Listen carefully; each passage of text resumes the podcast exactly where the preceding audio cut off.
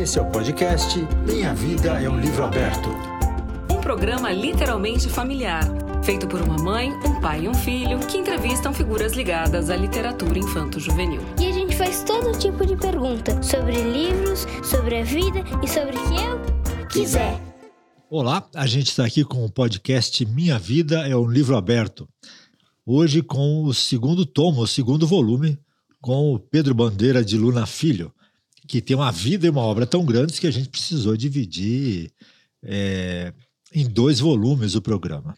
Minha vida é um livro aberto. E eu começo perguntando qual o livro que você quer escrever agora, Pedro? Eu uh, gostaria de poder escrever mais uma aventura com os caras, até porque meus leitores gostam muito, mas tem uma dificuldade que é uh, o tempo em que ele saiu. Ele saiu no tempo que não havia, não houve a revolução informática ainda, então não havia celular, não havia computador pessoal, e eles são meninos de classe boa que certamente deveriam ter. Então, escrevendo um livro passando, passado hoje, uh, sem usar o celular ou o computador, fica estranho. Não, não, não é, não são assim as crianças, todas têm, têm celular. E usando, será que parece aquele? Então eu estou com essa dúvida, né? Mas pode ser que eu consiga vencê-la, deixando, sei lá, talvez dê para vencer. Mas é o que eu estou trabalhando mesmo é com o. Eu gosto muito de trabalhar com o brincar de, de, com Sherlock Holmes e Watson. Eu fiz vários continhos Sherlock Holmes e Watson para um livro que é bem bonitinho, uh, chamado Melodia Mortal. E eu agora queria. É, só que ele trabalha com coisas de medicina, porque o meu sócio é, é um médico infectologista. Agora eu quero fazer a mesma coisa, mas com literatura. Então a minha ideia é fazer com que magicamente, de alguma forma literária, não é mágico, a literatura tudo pode, ele consegue ler em português o Dom Casmurro. E descobre que Dom Casmurro é uma obra-prima, porque descreve um caso em que deveria haver culpado e inocente, mas sem chegar a nenhuma conclusão. Final, porque é uma, é, é uma narrativa de apenas um, um dos personagens. Seria o equivalente de ele tentar resolver um crime em, uh, interrogando apenas uma das pessoas envolvidas. Então ele resolve interrogar todas as pessoas envolvidas e que está com que tudo que está no livro, dentro do livro, sem inventar nada, para chegar à conclusão se Capitu realmente uh, tra traiu o, o Ben Bentinho com Escobar ou não. Uh, isso vai ser é muito gostoso, muito gostoso de fazer, mas eu acho que no final vai ser assim, depois de tudo, tudo, tudo, o Watson fala, mas afinal, Holmes, você uh, uh, chegou a alguma conclusão uh, a respeito disso? Claro que cheguei, Watson, mas, mas que conclusão é essa? Capitu traiu ou não Bentinho? Elementar, meu caro Watson. para deixar, deixar aberto como ele deixou. A genialidade dele hum. é ter feito um livro para passar anos todo mundo discutindo. Eu estou trabalhando uh, numa coisa, no, num roteiro, um roteiro. Roteiro de cinema? De, de, de, de streaming, né? Ah, de streaming. É, de streaming. E é uma delícia. Porque o roteiro, é, o roteiro é diferente do romance, porque você de repente fala, aqui está muito longo, eu preciso introduzir uma coisa no meio, uma ceninha, para não ficar longo, eu tenho que interromper esse diálogo, sabe? E, e o que é que põe aqui? Põe só o necessário. Uhum. Né, naquele diálogo. Só o, o que é o absolutamente necessário? Às vezes uma observação boba é necessária. Então você, é diferente do romance, diferente, é muito gostoso. Mas nunca tinha trabalhado dessa maneira. É, é a série Os Caras que está escrevendo? É, porém, é, de modo amador, porque está muito difícil achar quem tenha os 100 milhões necessários para fazer isso aí. E que quem tem não quer pôr. Ah.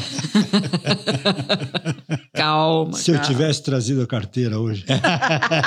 Mas o Matias tem uma série de perguntas ah, diga, diga, diga, pequenas, acho que um ping-pong literário. Vai, Matias. É, primeiramente, né?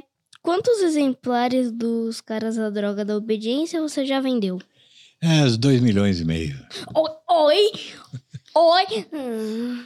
Ele é o meu livro mais vendido, né? Aproveitou e já respondeu mais uma pergunta. É, você já abandonou algum livro que você estava escrevendo? Vários. Às vezes ele não vai pra frente, sabe? Você acha a ideia boa, mas puxa o personagem. Eu tenho um que eu amo a história, mas eu não achei o personagem.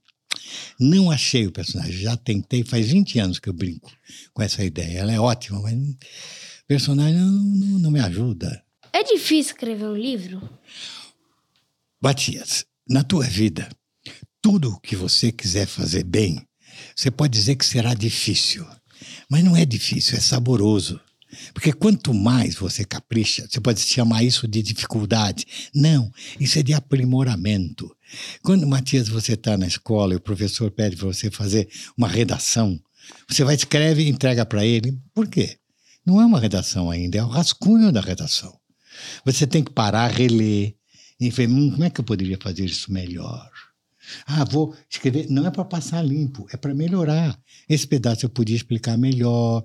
É assim que você escreve um livro.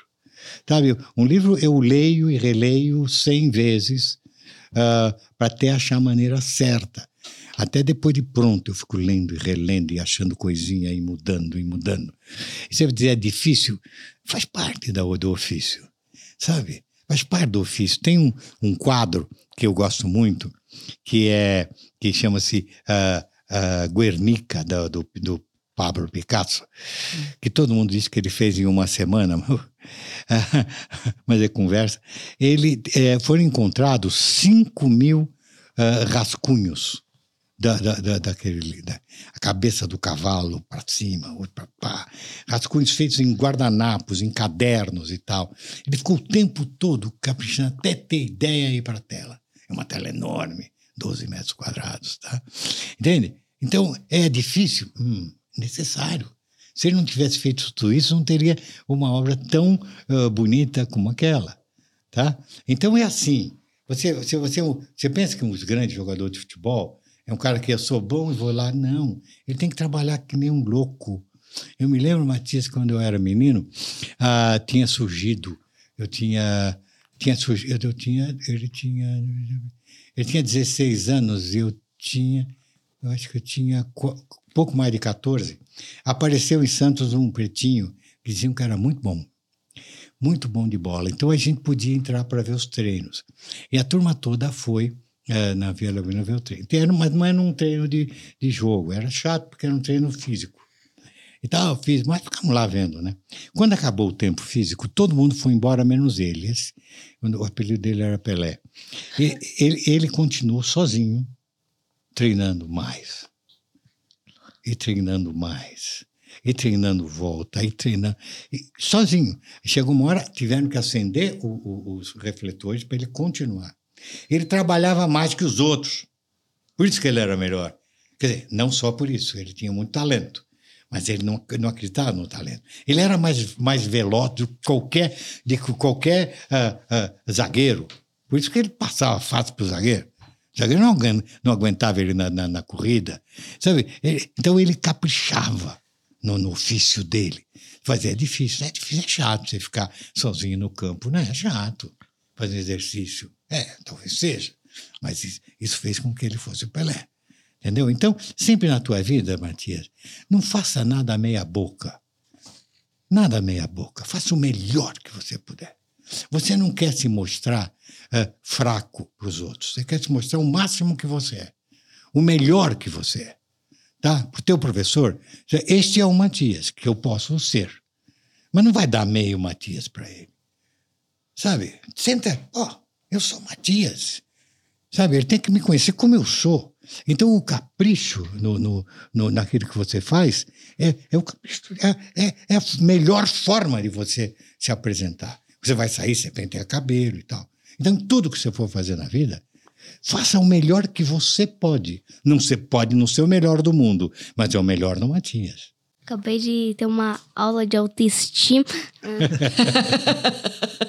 de autoestima, sim. É. Para você ser respeitado, você tem que se respeitar, uhum. certo? Se você gostar de você, você tem que gostar de você. Se você não gostar de você, por que, que os outros vão gostar? Entendeu? Fala, eu gosto de mim, aí sou isso, cara, me aceite, e aí? Tá? Nariz em pé. Sabe? É assim a vida. É, nariz em pé. Não fica. Não baixe a cabeça. Não, que isso. Qual foi a pergunta de criança mais doida que você já ouviu? eu vou te contar uma muito bonitinha. Eu tava, era, era, era, era, era, eh, era uma gauchinha, devia ser lá em Porto Alegre. Uma menina chegou assim, Pedro, quando, o- quando tu, era tu, né? Porque era, né? quando tu resolveu ser escritor, tua mãe deixou? Não, ele... Porque para ele fazer tudo que ele vai, a mãe tem que deixar. Claro. Eu falei, ah, deixou, deixou. Ela muito compreensiva. É linda, nunca vou esquecer essa pergunta. Qual o nome do seu primeiro livro? O dinossauro que fazia au au. Nome bem criativo.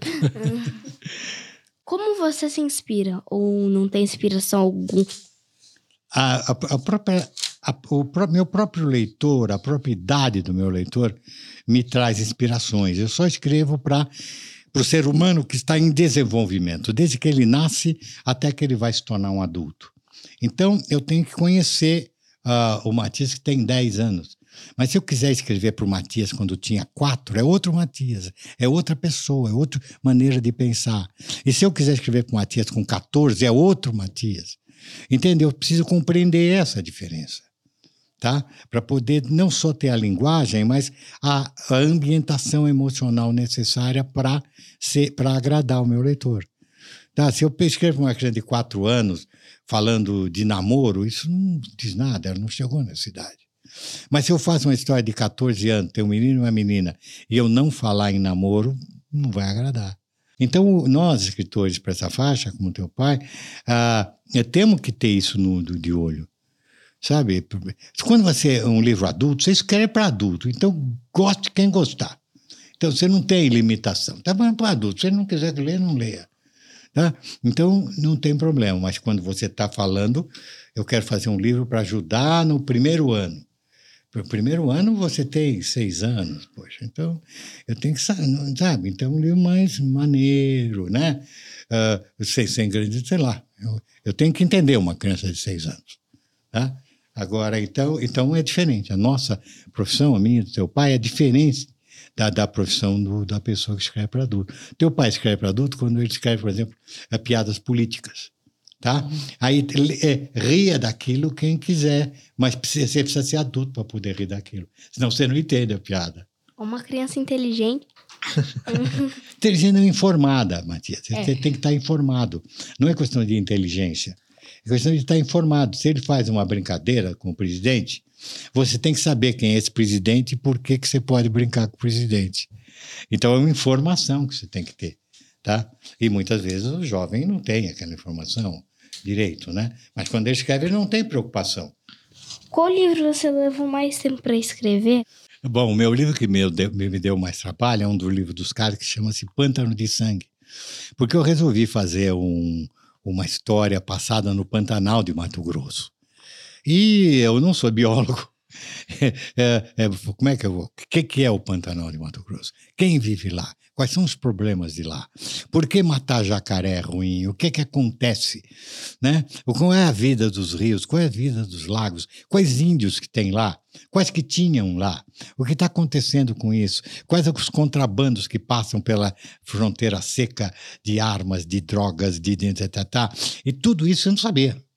E na época não tinha Google, não tinha essas coisas todas, sabe? Não tinha Wikipedia. Então, eu, eu fui pro. Primeiro eu fui para o arquivo do Estadão e fiquei pesquisando edições antigas, tudo que falava sobre o Pantanal.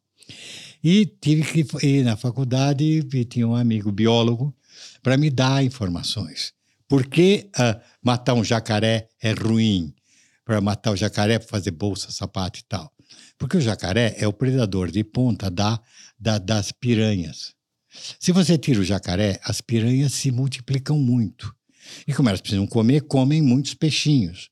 Então chega uma hora, acaba os peixinhos e até as piranhas morrem porque não tem o que comer. Então você transforma, você mata um lago porque matou o jacaré. entendeu? Tem a, a, cadeia alimentar. Então, tudo isso você tem que aprender. Tinha uma hora que um personagem tinha que sair de uma cidade para ir para outra de barco. Como é que é ir de barco para lá? Que tipo de barco tem? Qual é o regime de velocidade da água de lá? Elas são caudalosas, permitindo que vá depressa, ou elas são calmas? Elas são calmas demais lá. O, o rio lá anda devagarzinho. Então você tem que ter um, um, barco, um barco com motor de popa bom. Tá? Então você pesquisa para descobrir que chama voadeira essa marca. Eu não sabia. Entendeu? Então você tem que ir atrás. Cada coisa que acontecer, puxa, agora? O que, que eu faço? Aí eu vou pesquisar. Então exigiu muita pesquisa. Outro livro que é tudo, tudo, que eu inventei, aí não precisa pesquisa, é mais rápido, mais fácil, né? Mas livro que precisa muita pesquisa dá trabalho. Eu levei dois anos estudando antes de começar a escrever. Você planeja o livro, principalmente de mistério? Você sabe como ele acaba, sabe tudo? Não, você tem que saber. Mas eu tenho dificuldade, por exemplo, quando eu uso os caras, por exemplo, que são cinco protagonistas. Uhum. Então eu, eu, não vou, eles não vão os cinco juntos, que nem um, um, um, um batalhão. Cada um está fazendo uma coisa. Então, quando eu estou narrando o que um está fazendo, eu tenho que saber onde estão os outros, eu não posso abandoná-los. Uhum.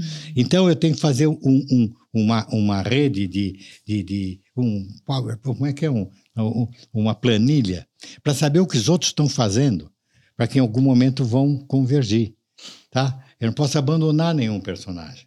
Então, se o Chumbinho está não sei o quê, onde está o André? O, o que, onde está o, o, Miguel? Onde está o crânio? Então, eu tenho que saber isso tudo.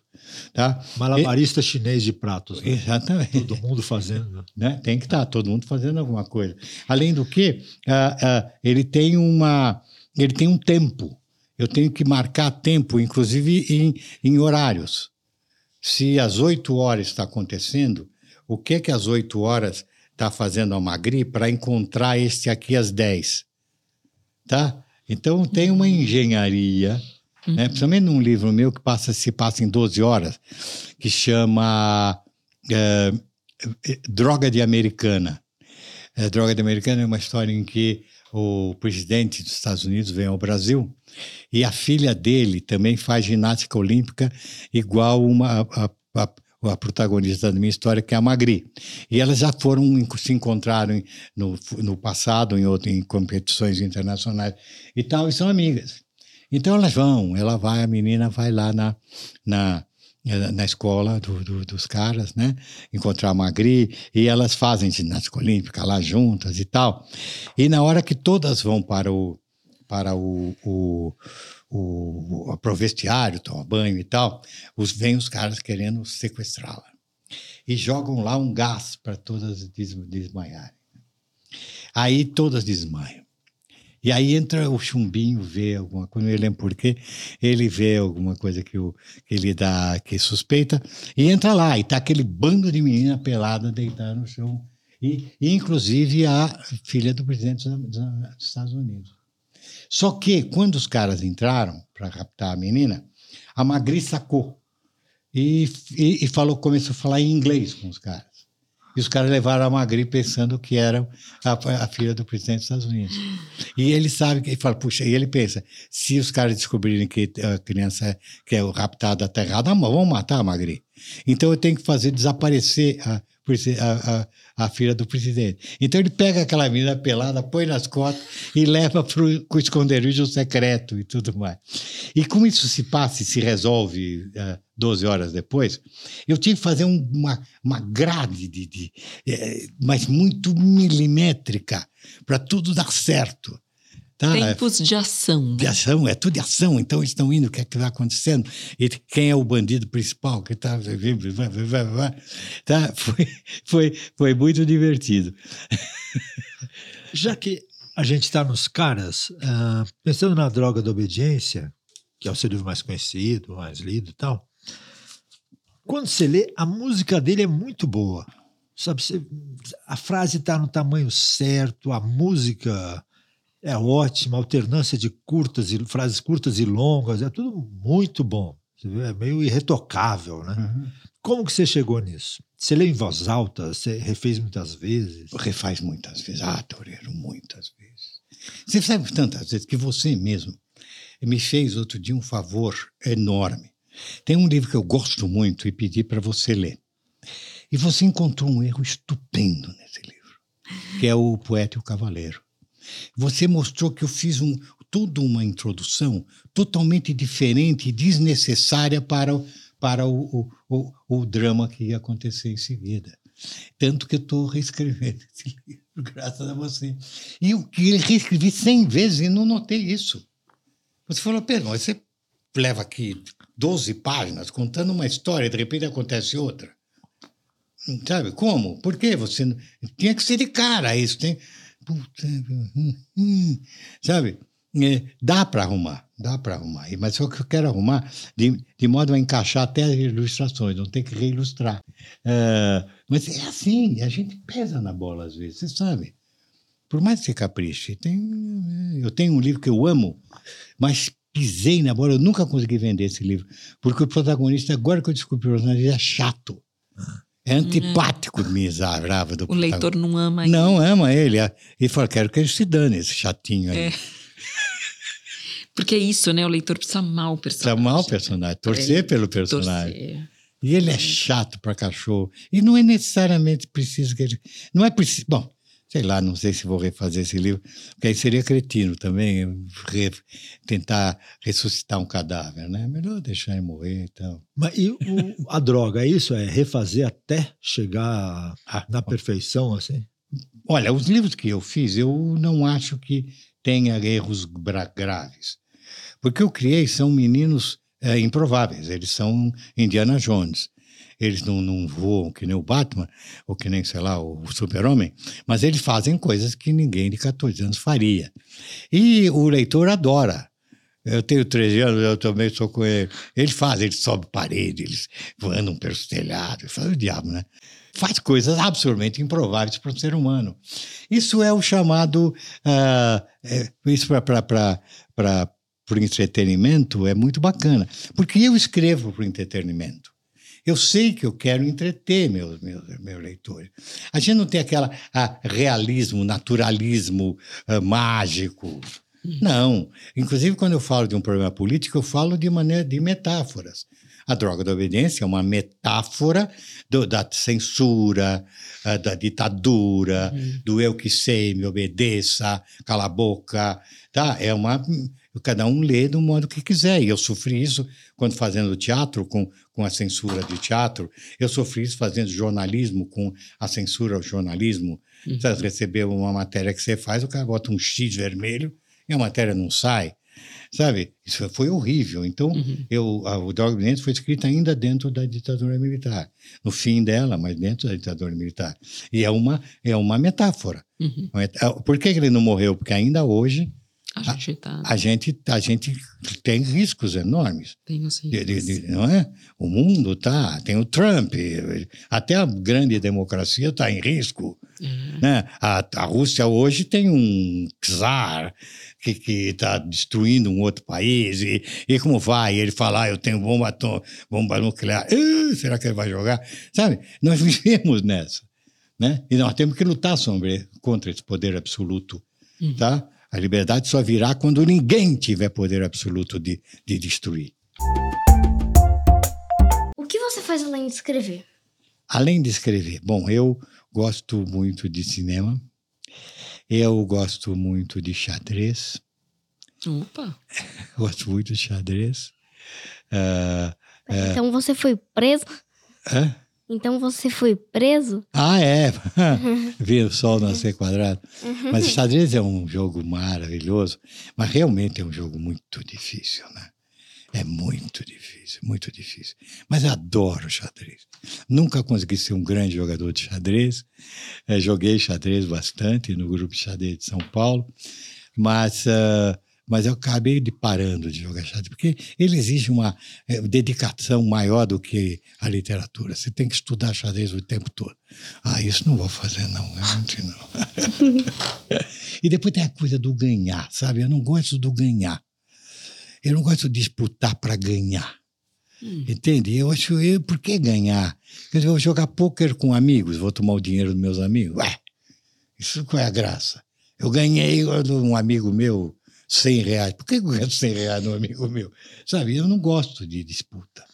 Por isso que é boa a nossa profissão, porque a nossa profissão não tem disputa. Porque cada um está conquistando novos leitores. Uhum. E se ele conquista novos leitores, é bom para os outros. Porque o sujeito que gostou de um livro quer outros livros. Antes ele não lia. Ah, Passou de ler por de um livro do Toreiro, boa, quem sabe ele lê um livro do Pedro Bandeira. E vice-versa. Então a gente torce um pelo outro. O sucesso de um significa o- o- mais oportunidades para o outro. Então nós não temos aquela picuinha de se cutucar, a gente tem orgulho dos nossos colegas. Sabe? Quando você, pô, esse cara, nossa, ah, ele está trazendo. Tão bacana você ver. ah, ah, às vezes você vai e, e ouve um leitor citar um colega teu, tá? Adora o teu livro, agora de fulano, de fulana. Pô, que legal, tá vendo? Esse é um leitor. Será que isso é mais forte na literatura infantil, Pedro? Na Infantil literatura de adulto é, É, é mais picuinha, Tá, mais tem. luta? Tem, porque literatura de adulto, você sabe como é que é. Você precisa de ter nome para ser, ser, ser chamado para palestra que você vai ganhar cachê, porque você ganha muito pouco diretoral. Tá? Né? Nós não lutamos para fazer palestra por cachê, porque não é disso que a gente vive. Eu já vi um pouco de, hum, de invejinha de a- escritor adulto, sabe? Hum, Tem. Sabe? Fulano tá, é, sabe? Ele ganhou o prêmio tal, hum, foi pra academia, hum, sabe? Aham. Né? Imagina, né?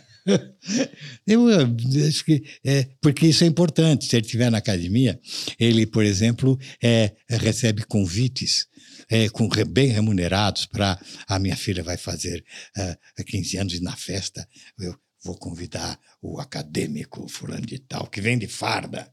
Então eu vou aqui entrar nessa questão mesmo dos prêmios, né? Hum. Você, Pedro, foi escolhido como personalidade literária do Prêmio Jabuti, agora em 2023. É, você- o que, que você considera que foi até hoje seu grande prêmio? Ou isso é uma coisa importante para você ou não? Claro que é importante, porque, mas eu não escrevo para as pessoas que me deram esse prêmio. Uhum. Quem me dá esse prêmio são acadêmicos. Ah, ah, mas eu não, não escrevi para eles. Eu- o meu grande prêmio é quando eu recebo um e-mail, ou antes era carta, agora não tem mais carta. carta dizendo, Pedro, eu odiava ler, a parte, mas eu li tal livro e agora eu gosto. Esse é o meu prêmio Nobel, que é isso que eu quero. Uhum. Isso que eu quero. E algumas dessas crianças, eu me lembro que teve uma, ah, que é minha amiga até hoje, ah, ela me mandou uma carta assim em 1984. Ah, em 1988, veio uma outra carta dela discutindo. Ela estava lendo a Odisseia de Homero Uau! é, e Canaã do Graça-Aranha. Ela odiava ler, em quatro anos ela estava lendo uma Odisseia, cara. É. Ah, isso é meu prêmio Nobel. Agora pergunta pop. Bom. Porque você, além de escritor, é um showman agora, né, Pedro? Você tem. Você tá dentro do, do YouTube, do Instagram, você é um influenciador digital. E aí eu queria saber, assim, como que isso surgiu? Quer dizer, seu Instagram tem mais de 50 mil. Eu sei que não é uma coisa. Espetacular, mas 50 mil, 50 mil. 50 mil, e, e é uma coisa razoavelmente recente, né? Ah. Como é, que, como é que funciona isso dentro da sua vida? Que tamanho que isso tem hoje, essa produção de conteúdo digital? Com quem que você faz isso? é. Como que isso começou? Um pouco antes da pandemia, o, o meu filho, o Rodrigo, mais velho, já tem 52 anos, antes tinha 49, ah, foi falar com a editora, vamos fazer mais e tal. Mas aí, ah, eu pedi, sim, não, tem gente aqui para ajudar e tudo mais. Só que aí veio a pandemia e tudo parou. E aí ele falou, pai, a gente tem que fazer. Vamos fazer por nós. E nós fizemos com o nosso dinheiro mesmo tá? Ele com o celularzinho dele filmando, fazendo os vídeos, né? E a gente botando no Instagram e tudo mais. E como eu fui ator, né? Para mim isso é muito fácil fazer, fazer entusiasmado e tal, fazer palhaçada sempre foi a minha, a minha, a minha função. Eu, declamando malas artes, aquelas coisas todas. É, são ótimos, Então. os vídeos são ótimos. E eu tenho, eu tenho jeito, então ele me, mas eu faço o que ele me manda fazer, né? Eu, O diretor. É, ele é diretor. Depois, aí eu, não, tenho que fazer um vídeo. Ele, não, pai, isso não pode fazer. Não pode. Eu não faço. eu, por exemplo, eu, eu faço, eu tenho um- um- um- uma coisa que é legal. Hoje é domingo, dia, hoje é domingo, bom dia, dia de café e de poesia É poesia. e leio um poema. Aí outro dia eu peguei uns poemas do, do Paulo Neruda. Hum. E eu fui lá, falei, hum, hum. porque ele era muito, Paulo Neruda era muito tesudo. Aham. Eu nem falo de mulher, nossa. Aí ele cortou. Ele falou, não pode, não, pode. Pedro, menos, menos. Aí cortei Pablo Neruda. Agora, a literatura também tem uma questão é, de um papel social assim grande, né, Oh. para você. Mas eu vi uma coisa que me chamou a atenção que você fez ultimamente. Um, é, você decidiu doar os direitos de alguns dos seus livros que têm conteúdo indígena para a causa dos Yanomamis. E eu queria saber o que que te inspirou a fazer isso e como que veio essa ideia.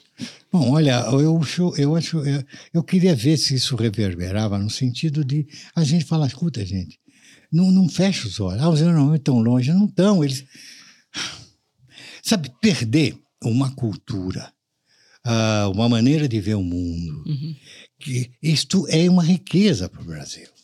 Nós temos algumas coisas loucas, você sabe? Nós temos, tivemos muito i- é, imigrante para cá da Pomerânia, lá para o sul. Só que a Pomerânia não existe mais.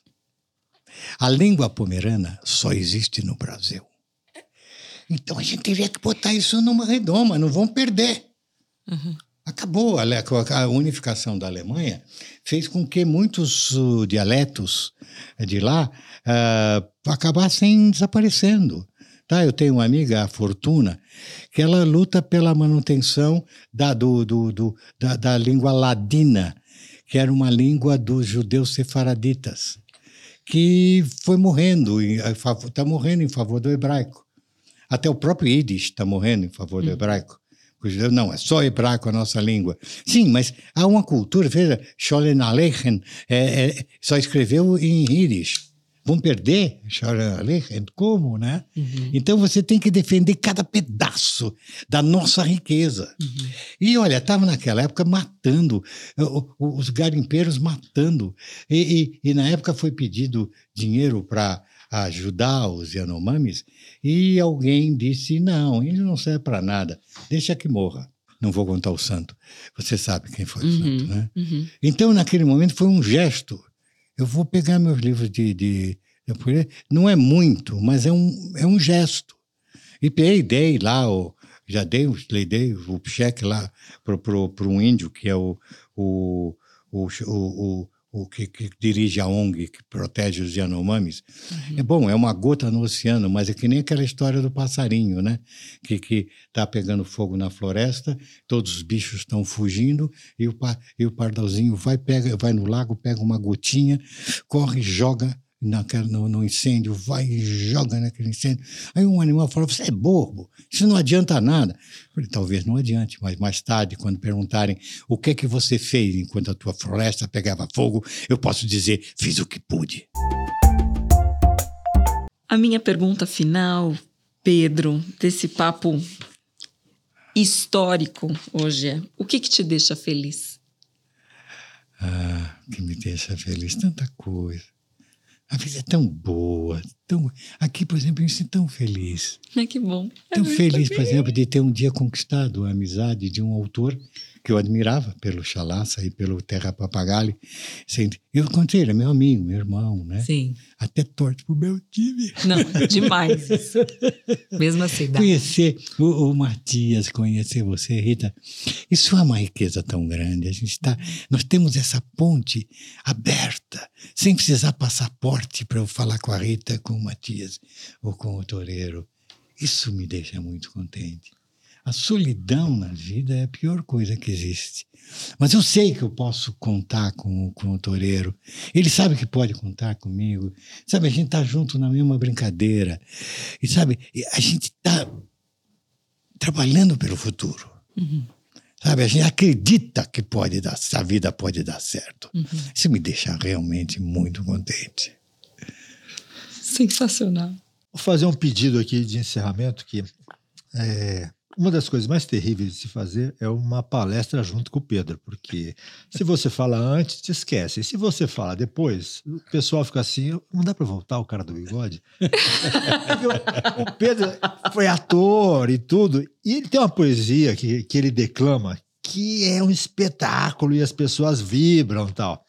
E ele faz de cabeça e fica de pé, enfim, estraçalha o outro palestrante.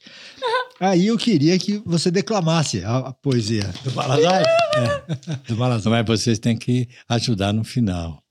Então, fala com. É assim. Do tal Pedro Malazar, que você já ouviu falar? Pois prepare sua risada que eu tô pronto para contar. Olha, esse Pedro é um caipira bem do tipo brasileiro. É falastrão, de fala mansa, mas sabido e muito arteiro. Quando é para trabalhar, é verdade que nosso Pedro é só preguiça, mas não perde ocasião de vingar uma injustiça. Injustiça é o que não falta para qualquer pobre roceiro, pois a lei só anda ao lado de quem tem muito dinheiro. Foi assim que, certa vez, o Martinho Deodato, capataz do coronel, foi caçar jacu no mato. Quando ouviu um barulhinho, levou a espingarda ao peito, pá! Mas errou a pontaria. Deu um tiro tão sem jeito que acertou o cabritinho da viúva do Chicão. Em vez de pagar a perda, ainda disse um palavrão. A viúva foi ao Pedro contar a situação. Pedro não era de briga, mas jurou reparação. Tratou logo de comer uma janta reforçada, rapadura, dois repolhos e uma baita feijoada. E montado na mulinha, foi trotando num instante, passou pelo boticário tomou um bom purgante. Frente à casa do Martinho, agachou-se bem na estrada, esperou fazer efeito e soltou a feijoada. Com o seu velho chapéu, tudo aquilo ele tapou e, agarrando bem nas abas, calmamente ele esperou. Foi aí que o Deodato Talcena veio ver e, achando muito estranho, o mal-criado quis saber que cheiro será esse? Que cheiro que vem dessa estrada? É catinga da mulinha que anda meio enfastiada. Ah, esse sujeito agachado desse jeito. Ei, você não tem força não para erguer esse chapéu? Ou será que o chapéu tá pregado aí no chão? Malazarte até gostou da caçada do safado, pois chegara a ocasião de fisgá-lo bem fisgado. Nada disso, meu amigo. É que eu consegui pegar o tal pássaro lapão, que não há de me escapar. É? Ele é muito valioso. A mulher do delegado prometeu dar um milhão se eu pegar esse danado. Quando ouviu falar daquilo, a cobiça começou a crescer no Deodato. Um milhão? Um milhão é bom dinheiro, muito mais que o senhor pensa. E por que não vai buscar essa grande recompensa? Ah, a Arapuca estava pronta, só faltava um bocadinho para ver o Deodato cair nela direitinho. Ah, esse bicho é delicado, qualquer coisa lhe faz mal. Só se deve transportá-lo em gaiola especial. E a gaiola é muito cara, fabricada no estrangeiro. Eu não sei o que fazer, já que não tenho dinheiro. Aí a cobiça foi crescendo, até dava comichão, pois aquele capataz só pensava no milhão.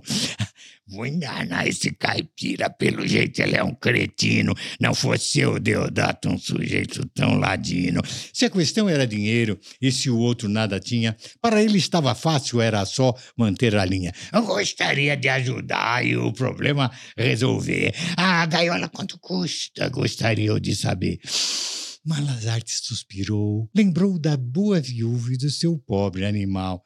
A gaiola, meu amigo, é bem cara, eu admito. Ela custa lá na venda mais que o preço de um cabrito. Sem perder nem um segundo, nem contar o que continha, Deodato lhe estendeu a carteira bem cheinha. Vai buscar a gaiola aqui, que enquanto isso eu seguro as abas aqui. Malazarte foi correndo para a casa da viúva, que chegou até o- a dar um grito por ver tanto dinheiro para comprar outro cabrito. Vou pegar pelo preço de um cabrito, vou ganhar esse milhão. Agora é só agarrar o tal pássaro lapão. Foi pegar o passarinho, mas com medo de feri-lo, devagar ergueu a aba e enfiou mão naquilo. Ai, que o Pedro Malazarte é um sujeito bem danado. E eu estou muito satisfeito se alguém achou gozado. Só que eu quero uma ajuda para fazer final de verso, para a história que eu contei e que foi narrada em verso. O final de uma anedota foi pegar o passarinho de uma forma meio lerda. Devagar ergueu a aba e enfiou na... A moeba! A moeba! Vocês são poetas natos, do começo até o fim. Para artistas como vocês, é bem fácil ensinar. Só que agora eu me despeço, pois eu tenho de partir, mas eu levo o seu carinho, se quiserem me aplaudir.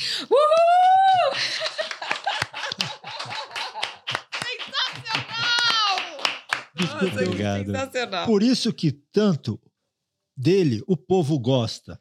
Perto do Pedro, todo palestrante parece um Costa. Bom, e a gente encerra aqui essa edição especial do Minha Vida é um Livro Aberto. Vamos fechar agora o livro Piada Volume de um. final, hein? e volume 2. Piada de final. Fechou. Ó, que, que maravilha. Aê, mano. Tias. Minha Vida é um Livro Aberto é uma série da Biblion, sob gestão da SP Leituras para a Secretaria da Cultura, Economia e Indústria Criativas do Estado de São Paulo. Apresentação, produção e roteiro: José Roberto Toreiro, Maria Rita Barbi e Matias Toreiro. Edição: Alexandre Lima. Trilha sonora: Fernando Salem. Gravação: SP Leituras. Minha vida é um livro